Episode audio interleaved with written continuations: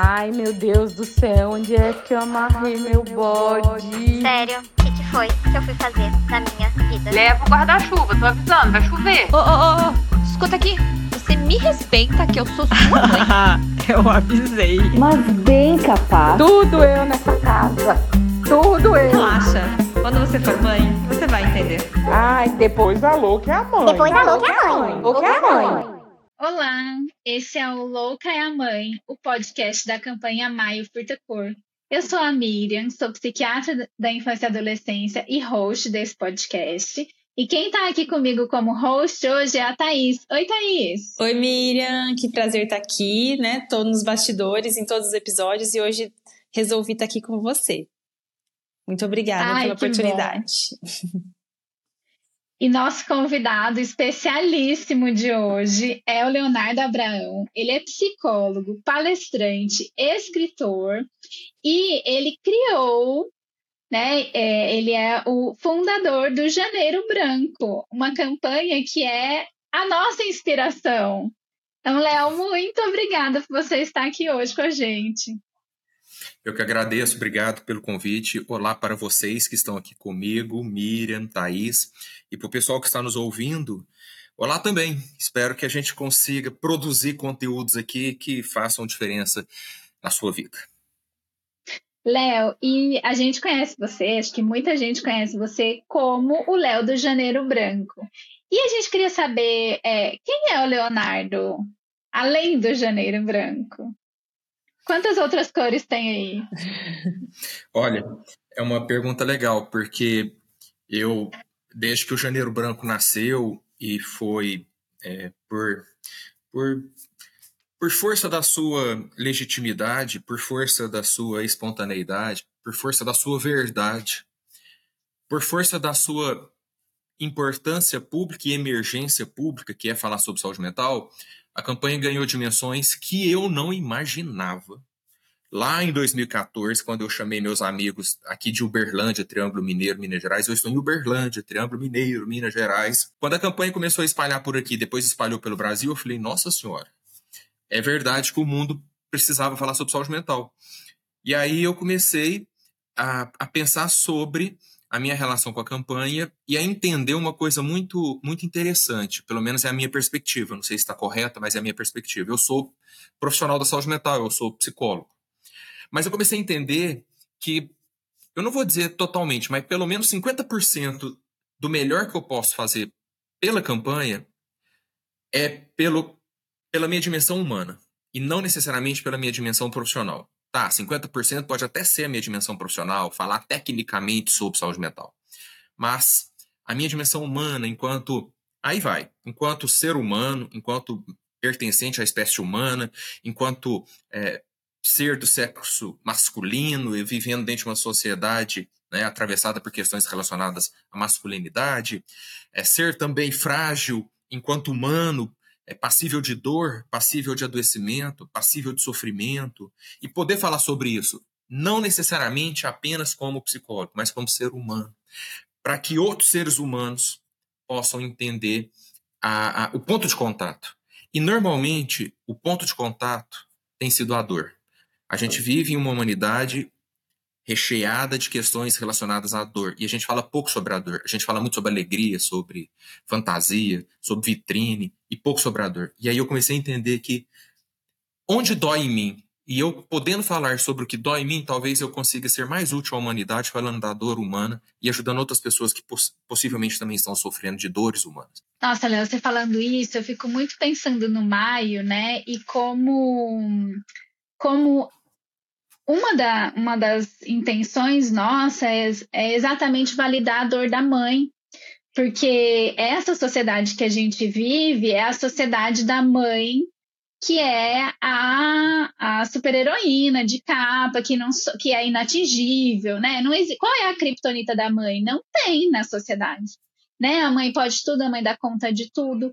E a campanha vem para falar que não é assim, que a gente também sente dor, e dores que são muito variadas e dores que afetam cada uma em sua família, em suas particularidades, em, lugar, em lugares diferentes. E como é importante a gente dar voz para a dor. né? Porque a partir do momento que a gente reconhece que ela existe, a gente consegue fazer algo com ela, né? Trabalhar essa dor de alguma forma. Então é muito legal isso de, de pensar de humano para humano, de mãe para mãe, né? De, de dor para dor, que a gente pode caminhar juntos nessa, né? E quando a gente tem essa reflexão da dor, né?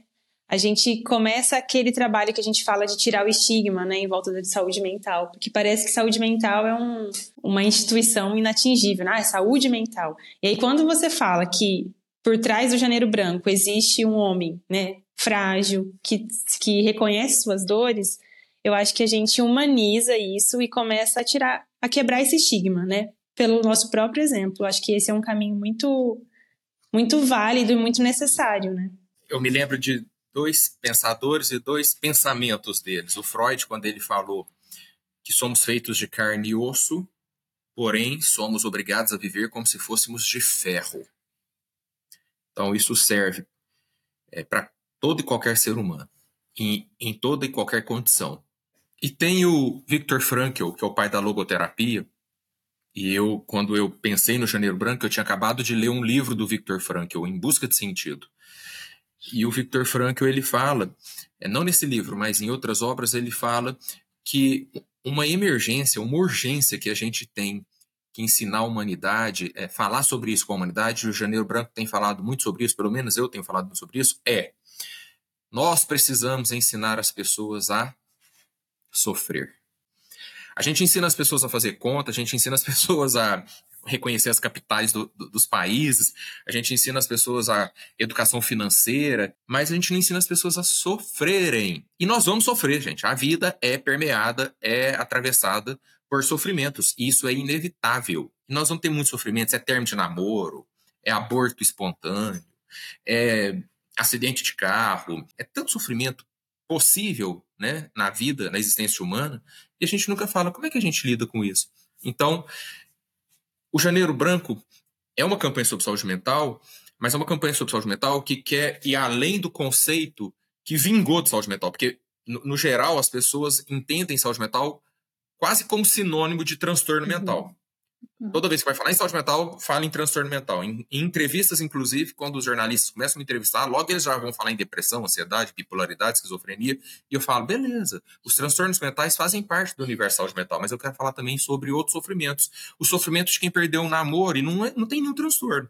O sofrimento de quem perdeu um pai não tem nenhum transtorno, mas a gente precisa falar sobre isso.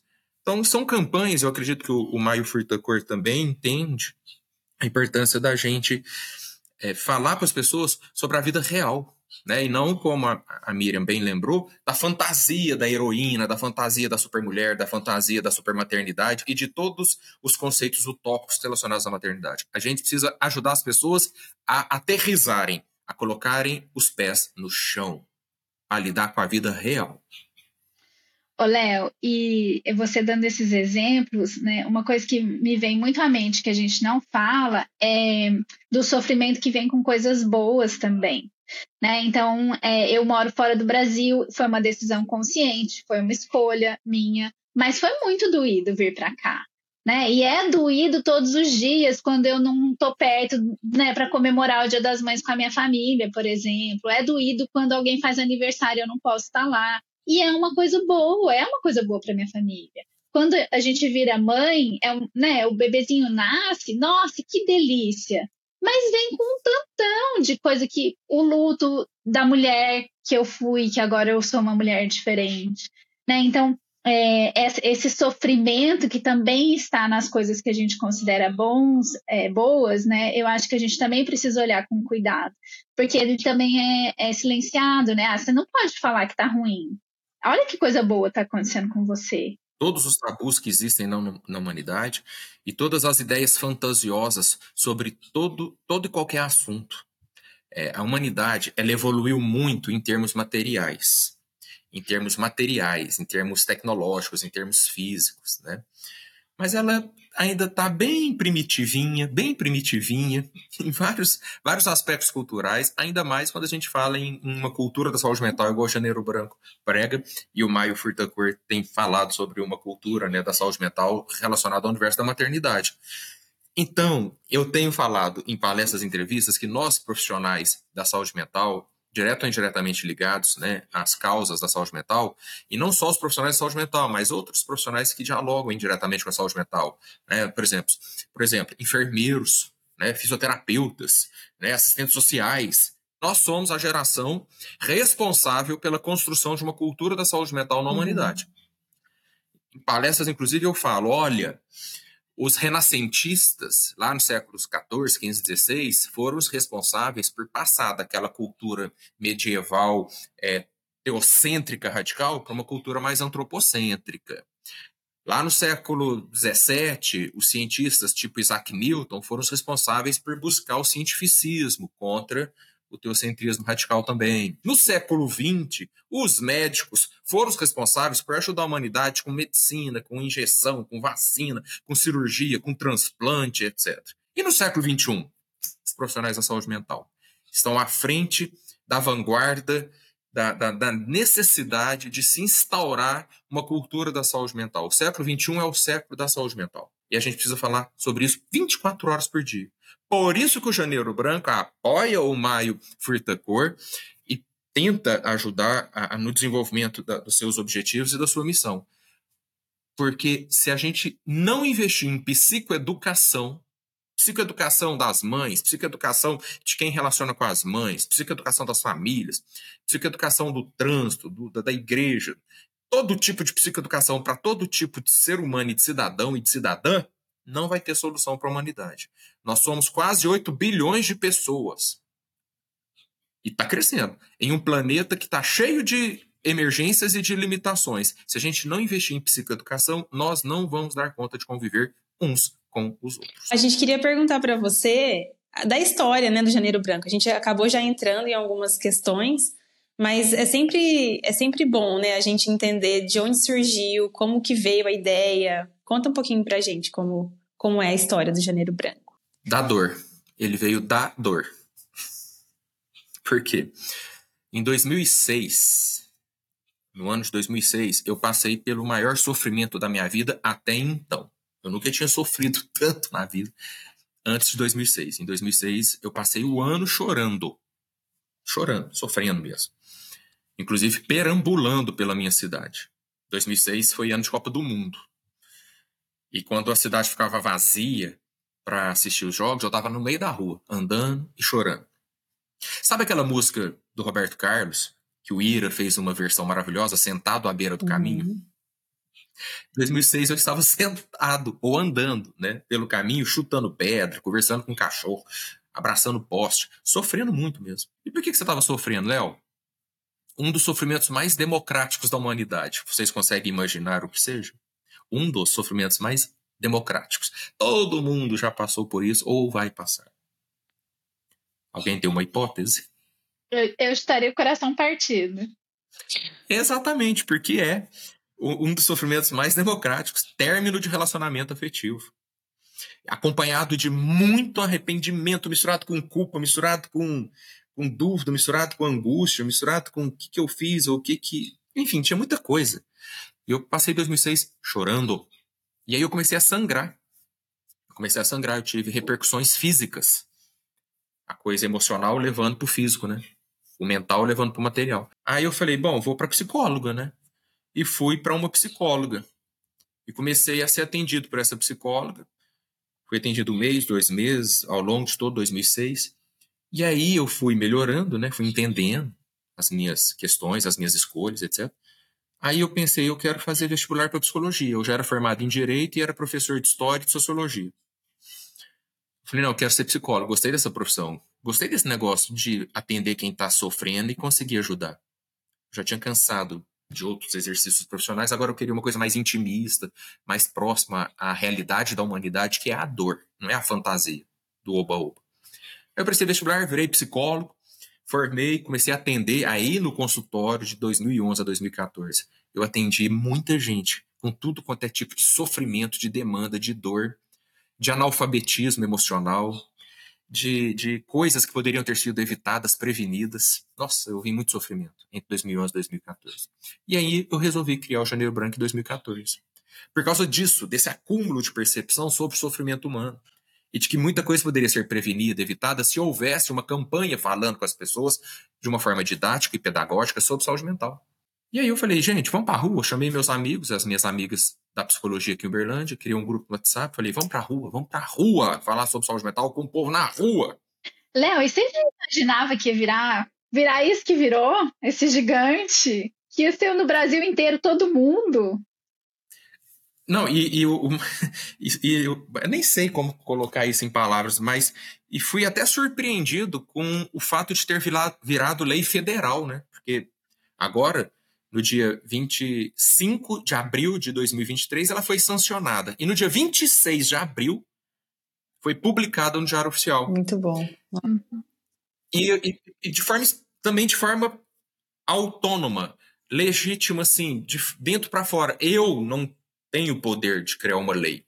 Eu não fiz lobby, eu não fiz pressão, eu não busquei ninguém. Ah, o Janeiro Branco foi virando lei, leis municipais e leis estaduais, agora virou lei federal por causa da sua força interna, da sua legitimidade interna, da sua validade interna, da sua importância para a humanidade. E a lei foi publicada também espontaneamente. Olha que interessante isso, gente. Vou me permitir Sim. falar sobre isso. Ela foi publicada espontaneamente, sem nenhuma interferência de ninguém. Eu estou dizendo, nós não temos esse poder foi por mérito próprio, força própria, né? Necessidade interna da humanidade de ter uma legislação falando sobre saúde mental. A lei foi publicada no dia do meu aniversário, dia 26 de abril. Aí eu olhei pro, pro céu e falei, é sério? e Jung um fala que não é engano, né? Então nada por acaso, Léo. Acho que foi um, um presente, um reconhecimento por todo o trabalho de quase 10 anos, né? Se a gente for pensar, já tem 9 anos, né? Então, que conquista, né? para a humanidade, mas por intermédio do seu trabalho. E eu entendi assim, quase que como uma comunicação direta. É isso, uhum. vai, continua. Uhum. É, promovendo essas discussões, essas reflexões. E assim, de maneira absolutamente espontânea, sem recursos, sem apoio institucional é, superior, né? É, simplesmente porque é uma humanidade sedenta por informações sobre saúde mental e a gente abriu uma fonte de, de, de reflexões, de inspirações, de questionamentos, de provocações para todo, todo mundo, porque eu falo que o Janeiro Branco é uma campanha horizontal, aberta e inclusiva, e todo mundo pode participar. Todo mundo pode ser uma fonte de saúde mental na vida de todo mundo. Então é uma campanha muito aberta mesmo, bem plural e bem horizontal. E dessa forma ela foi se multiplicando, como eu estou vendo que está acontecendo também com o Maio Furtacor, também por causa da, da, da, da inteligência interna, da validade intrínseca, né? Da, desse mérito próprio é, e dessa emergência pública, que é também falar sobre saúde mental com as mães. E o nosso papel é esse: plantar essas sementes, não para que nós possamos colher os frutos, nós plantamos para que outras pessoas possam colher e também se transformarem em novas semeadoras de novas colheitas para as gerações futuras da humanidade. Se isso não foi um recado direto de falar continua que o que você está fazendo é incrível, eu não sei o que mais poderia acontecer. Ganhar essa lei federal no presente de aniversário é um super marco, né? e espontaneamente, né? Eu fiquei realmente muito feliz, e mas eu também percebi assim, é, grandes, é, grandes conquistas, grandes, grandes apoios, grandes incentivos também trazem grandes responsabilidades, né? E eu me pergunto muito, será que eu estou dando conta, junto com a turma toda, de fazer o que deve ser feito? Mas a gente está fazendo o que a gente consegue fazer, né? Era exatamente isso que eu queria te perguntar, porque de fora a gente consegue perceber várias mudanças. E assim, coisas práticas mesmo que o Janeiro Branco trouxe. E você consegue perceber isso, assim, de falar, olhando para trás, de falar, nossa, olha, isso aqui está acontecendo por causa do Janeiro Branco, assim, mudanças práticas que você vê? Sim, por exemplo, em vários níveis. Vou começar pelo primeiro nível. A gente recebe muitas mensagens, muitos e-mails, muitas comunicações de gente, né? é, que estavam, como eu em 2006, andando pelas ruas e chutando pedras, sentado à beira do caminho, muita gente fala assim: nossa, eu vi uma palestra de Janeiro Branco, eu vi uma entrevista na rádio, é, pastor da minha igreja, o padre da minha igreja, também falou sobre Janeiro Branco, eu fui pesquisar e entendi a importância da saúde mental. Então, desde esse nível de pessoas que são abordadas ou são alcançadas pela mensagem de Janeiro Branco numa palestra no meio da rua ou numa entrevista, é, num canal de televisão, etc. Gente que desperta para a questão da saúde mental como nunca antes acontecia, né? A pessoa nunca tinha ouvido falar em saúde mental dessa forma. E quando ela ouvia falar em saúde mental, era sempre sobre transtornos mentais. Agora ela entende mais sobre transtornos, mas também sobre a, a, as questões da saúde mental, mesmo quando ela não tem um transtorno. Porque às vezes a pessoa não tem uma depressão, não tem uma ansiedade, não tem uma bipolaridade, mas a vida está completamente sem sentido. Isso tem a ver com saúde mental. Então, o, o Janeiro Branco ajuda nesse sentido.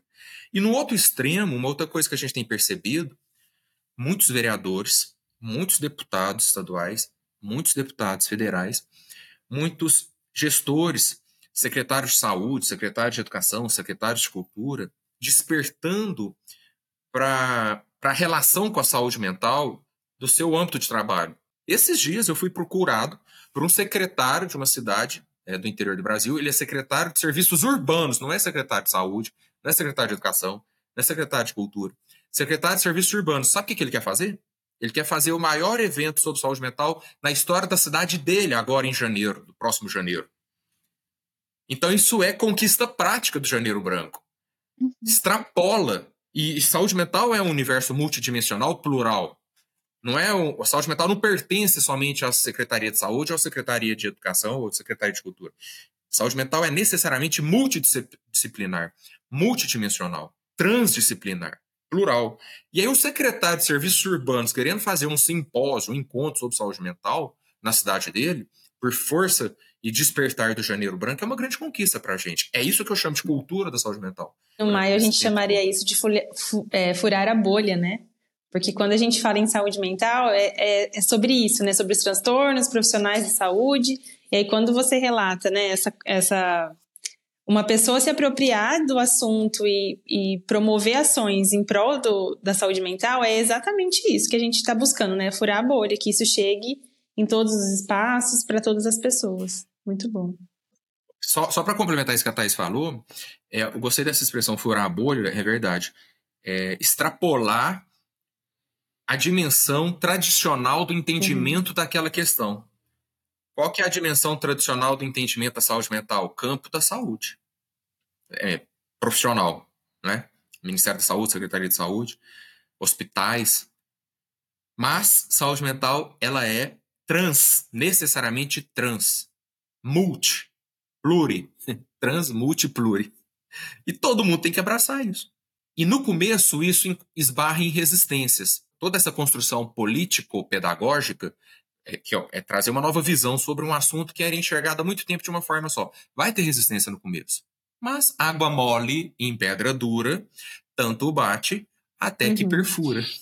Léo, no nosso primeiro episódio do podcast, que foi sobre o Maia Furtacor com as idealizadoras da campanha, é, eu fiz uhum. a pergunta para elas do, do que elas sonhavam para o futuro da campanha. E aí eu queria te perguntar também, qual ser o sonho para o Janeiro Branco, assim, quando daqui muito tempo você olhar para trás e falar assim, nossa, eu sonhei com isso e isso aconteceu? Eu desejo que o Janeiro Branco contribua com isso que nós estamos há 10 anos chamando de cultura da saúde mental.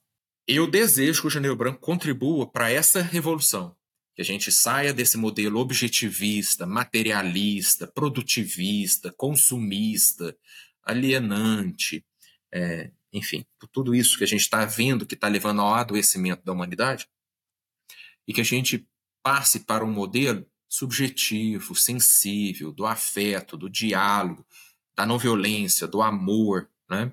da empatia, da alteridade, do interno sendo mais importante do que o externo. Então, fazer essa revolução. Aí, se o Janeiro Branco contribuir com isso, eu dou por entendido que teve utilidade esta existência minha sobre a face da Terra. Nossa, que, que incrível. É, a gente tinha feito uma analogia do caminho, você fez a da semente, né, das árvores, e eu entendo que o janeiro branco é, fertilizou a terra para que a sementinha do maio pudesse desabrochar num ambiente já preparado, já fértil, já é, protegido ali para crescer. Então, nós do maio temos muito a agradecer ao janeiro branco por é, preparar esse terreno para que a nossa vinda fosse, eu acho que talvez um pouco mais, eu não diria mais fácil, mas com um pouquinho menos de resistência já. Hoje nós somos gratos aos nossos antepassados, que lá no século XV romperam com o teocentrismo radical, Somos gratos aos cientistas do século XVII, somos gratos aos iluministas do século XVIII, somos gratos aos médicos do século XX. Eu espero que a turma, a humanidade lá do século XXV, lá do século 35, lá do século 45, possa olhar para trás e falar: não, que legal que aquele pessoal lá no século XXI começou a falar em saúde mental. Então, para que a gente deixe mesmo uma herança digna de reconhecimento para daqui mil anos, não podemos nunca parar. E não vamos parar. Léo, de fato, não vamos parar e vamos continuar né, com, com essas campanhas e com esse trabalho individual e coletivo. Mas o nosso podcast precisa parar uma hora, porque não temos tempo, né? E, e aí, para finalizar, nós temos quadros nesse podcast que são surpresa para os convidados. Léo, então, qual que é o seu eu nunca para o Janeiro Branco? O que, que você falou assim, isso eu não vou fazer de jeito nenhum, e aí você se vê fazendo? Eu nunca. Eu nunca. Eu nunca. Ah, me passou pela cabeça aqui uma questão é, prática. Quando o Janeiro Branco nasceu, é, eu dizia o seguinte: o Janeiro Branco é uma campanha social 100% voluntária, 100% é, voluntária, né? Nós nunca vamos exercer nenhum tipo de, de comercialização ou de, é, enfim, de, de relação do Janeiro Branco com práticas comerciais, desse tipo. Só que como a campanha cresceu muito, ela passou uhum. a ter uhum. necessidades estruturais. Ela precisou, ela passou a precisar de recursos para sustentar site, para sustentar redes sociais, para fazer, para a gente poder viajar para espaços que não tem como nos levar por conta própria para fazer palestras, cidades do interior do Brasil que não tem recursos, então a gente precisava ir lá por conta própria. Então o janeiro passou a ter necessidades financeiras e aí nós começamos a, a fazer parcerias comerciais, começamos a, a fazer é, projetos mercadológicos, tipo venda de camisetas, venda de itens, de, enfim. É, então seria um, o que me veio à cabeça aqui. Um dia eu pensei que ele seria absolutamente 100%, eternamente só voluntário, mas, não, mas chegou numa hora que uhum. precisava de recursos. Todas as suas falas geram um reconhecimento tão grande do Maio uma, uma sensação de pertencimento, tipo assim, ai, ufa, aconteceu com ele. A gente está no caminho certo, né? Tá sendo muito bom confirmar tudo que a gente tem vivenciado, né, Miriam? muito. Thaís, aproveita e fala seu eu nunca eu do nunca? Maio. Ah, eu nunca vou desmarcar o horário do, do, do meu atendimento clínico para fazer coisas voluntárias, né? Tá eu desmarcando uma semana de atendimento para trabalhar pelo maio. E me passou pela cabeça aqui, a Miriam falou assim sobre um eu nunca do janeiro e um eu nunca pessoal, né? Em 2017, eu conheci a Valéria, que é a minha esposa, né? E em função deste relacionamento que eu tenho como principal relacionamento da minha vida, eu virei padrasto, porque a Valéria tem uma filha. Então, eu estou descobrindo o que é ser padrasto há cinco anos e estou descobrindo como exercer a padrastagem há cinco anos. E aí, em relação à padrastagem, vários, inúmeros, incontáveis, eu nunca, enquanto ser humano, enquanto Léo, enquanto homem, tudo tá caindo assim, igual pecinha de dominó. Pá, eu acho que eu, o meu eu nunca misturo um pouco o pessoal com o do Maio, que é eu nunca hum, vou é, ser. É, como, eu não sei a palavra para isso, mas tipo de converter os outros. Eu fui no piquenique semana passada só de mulher solteira, assim, não tinha, são meus amigos mais novas aqui, não tinha uma mãe e eu falando, então, vai ter um, uma marcha do Mai Furtacor, vamos lá, porque você precisa apoiar também a, a saúde mental materna, começa daí, Estamos, ma estamos materializando a causa, né? A gente precisa fazer isso. Léo, o próximo quadro é perrengues da maternidade. E aí, nesse caso, é perrengues da campanha. Você consegue falar um, pelo menos, perrengue que você já passou?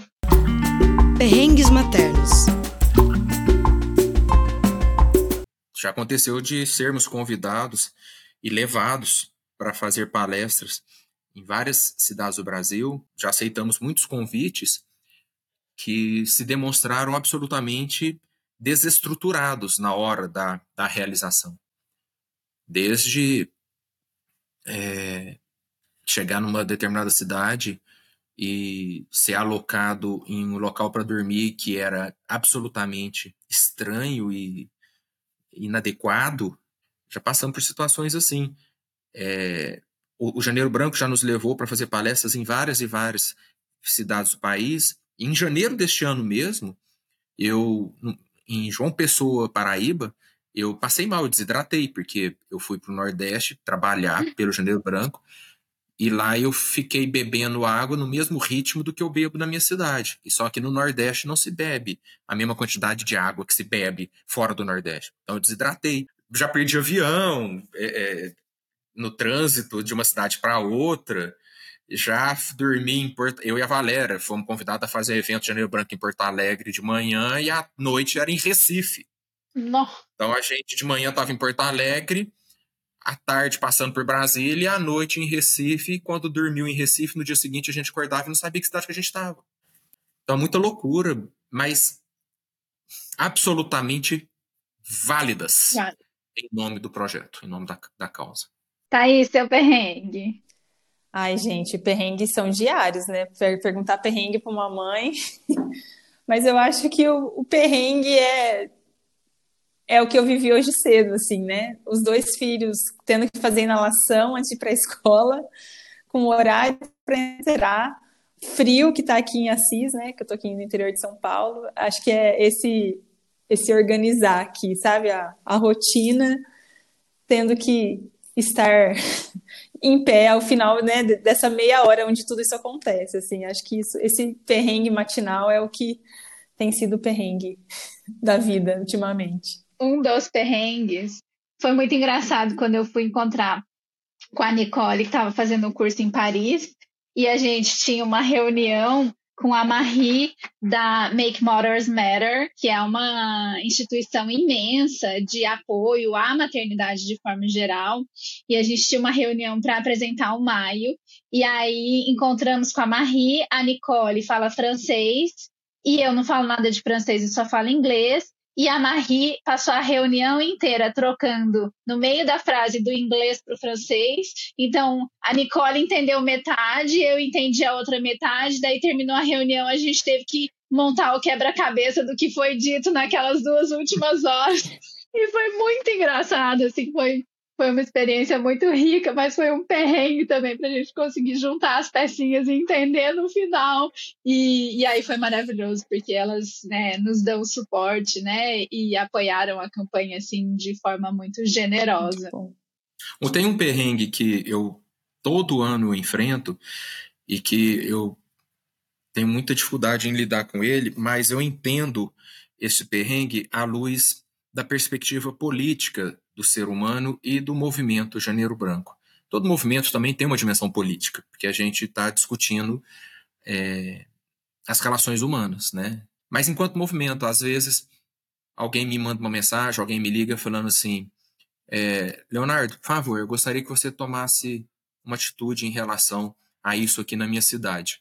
Eu fui a primeira pessoa a fazer o Janeiro Branco aqui na minha, na minha cidade, e agora é, uma outra pessoa também está fazendo Janeiro Branco aqui, e não me pediu permissão, ou não me chamou para participar disso ou daquilo, não sei. E eu gostaria que você dissesse para ela que o Janeiro Branco aqui, quem lidera sou eu. E eu tenho que sempre falar, veja bem, obrigado por ter entrado em contato, é um carinho seu em relação à campanha, mas é importante a gente considerar que é uma campanha horizontal e plural. Qualquer pessoa pode abraçar a causa. Qualquer pessoa pode desenvolver iniciativas. Qualquer pessoa pode levantar a bandeira do Janeiro Branco e da saúde mental.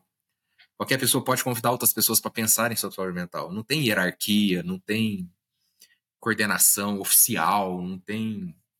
Não tem. É, é plural, horizontal. É, então, sugiro que você chame essa pessoa para conversar e somem forças. E bora fazer acontecer uma cultura da saúde mental aí na sua região também. Então, é um desafio que muitas das vezes eu tenho que lidar com ele. Tô levemente paranoica aqui agora, achando que de alguma forma você se infiltrou nos grupos do Maio. Eu acho que a gente está descobrindo uma relação de irmandade aqui, né, entre essas campanhas, porque é, tem origens diferentes, em épocas diferentes, mas a, o processo acho que é muito parecido mesmo, né? Por causa do denominador comum, ser humano. E tá todo mundo aprendendo a lidar com essas questões todo mundo já domina muita coisa de, de, automo de, de automóveis, de celulares, de computadores, mas dessa, dessa, desse sistema operacional chamado ser humano, a gente está aprendendo a lidar com ele. Léo, e aí para terminar, a gente queria pedir dicas e o que, que você coloca, o que, que você colocaria no grupo lá do Janeiro Branco como dicas para as pessoas e que a gente também pode colocar no nosso grupo do Maio. Acho que essa que você falou agora já foi incrível. Mas tem algum livro, algum é, pensador? O que você nos indica? Dicas Furtacor. Olha, interessante você falar sobre isso, porque eu estou com um livro aqui em mãos. E eu quero ler uma passagem desse livro relacionando saúde mental e maternidade, Janeiro Branco e Maio Furtacor. É um livro que eu escrevi em 2018. Eu escrevi um livro sobre prevenção do suicídio, fazendo uma análise psicológica, sociológica, política, antropológica sobre o fenômeno do comportamento suicida. E tem uma passagem que eu dedico à questão da maternidade. Então, eu vou ler esse trecho porque eu penso que ele pode inspirar algumas pessoas a pensarem sobre isso. Né? Então, é dica, é dica. Todas as pessoas que existem ou existiram sobre a face da Terra passaram necessariamente pelo útero de uma mulher. Se for ser humano, iniciou a sua trajetória nessa dimensão chamada vida a partir de um ventre materno. Foi assim com todo mundo, e assim começou toda jornada humana desde o mais antigo homem. O ventre materno, portanto, é o denominador comum mais original da humanidade. O ponto de partida de todo e qualquer indivíduo que já passou pela experiência de transitar pelo mundo. Como disse Zeca Veloso, filho do Caetano Veloso e da Paula Lavigne, abre aspas, todo homem precisa de uma mãe, fecha aspas. Aí aqui eu reforço a minha dica. Aliás, um conselho que eu lhe dou, caro leitor ou cara leitora. Ouça essa música, Todo Homem, no YouTube. Várias vezes ao dia. Então, você que está aí, de alguma forma, se relacionando à temática da maternidade, dá um jeito de colocar na sua playlist a música Todo Homem, do Zeca Veloso, filho do Caetano Veloso, e ouça essa música todos os dias. Todo Homem. Toda gestação, efetivamente, é uma sobreposição de várias outras gestações concomitantes. A sociedade gesta uma gestante. Uma gestante gesta uma criança. E uma criança gesta um novo futuro para a sociedade. E assim caminha a humanidade, sempre grávida, de si mesma. Bom, Uau! Uau! Léo, eu queria só reforçar e pedir uma licença poética para a música e falar que todo homem precisa de uma mãe e todo homem merece uma mãe com a saúde mental em dia. Né? Correto. Não, eu tô aqui sem palavras. Acho que esse, esse, essa sua dica aí do grupo, acho que vem como um, um grande fechamento mesmo para esse nosso bate-papo super rico e, e, de, certa, de certa maneira um acolhimento, né, de que a gente está no caminho certo e de que esse terreno que a gente está tentando assentar, né, ele vai levar um tempo, mas que é, é isso, né, sobre isso, é sobre a vida, é sobre o ser humano, é sobre estarmos sempre buscando uma vida melhor, né. Bom, muito obrigada, Léo, muito obrigada por todo o seu trabalho com o Janeiro Branco, obrigada por preparar o terreno para a gente acontecer também, obrigada por dividir com a gente todo o seu conhecimento e também nos amparar nas nossas dificuldades, assim, o Maio é infinitamente grato a você e ao Janeiro Branco por existir e por mudar essa cultura da saúde mental, que a gente possa também mudar essa cultura da saúde mental no mundo da maternidade. Muito, muito, muito obrigada. Fica aqui uma reflexão. Se a vida é um eterno porvir, o que não é gravidez? Tudo é gravidez, gente. Tudo é gravidez. Então, parabéns, Mário Furtacor, por abraçar essa causa e levá-la para além das dimensões tradicionais, como a Thaís falou antes, na busca do furar a bolha, para sensibilizar mais pessoas sobre essa temática. Seguimos juntos, então, né? Nessa Bora lá. causa. Muito obrigada. Vamos lá. Um beijo, gente. Obrigado, gente. Até a próxima. Tchau, Obrigada. ouvinte. Fique em paz. Mãe, acabei!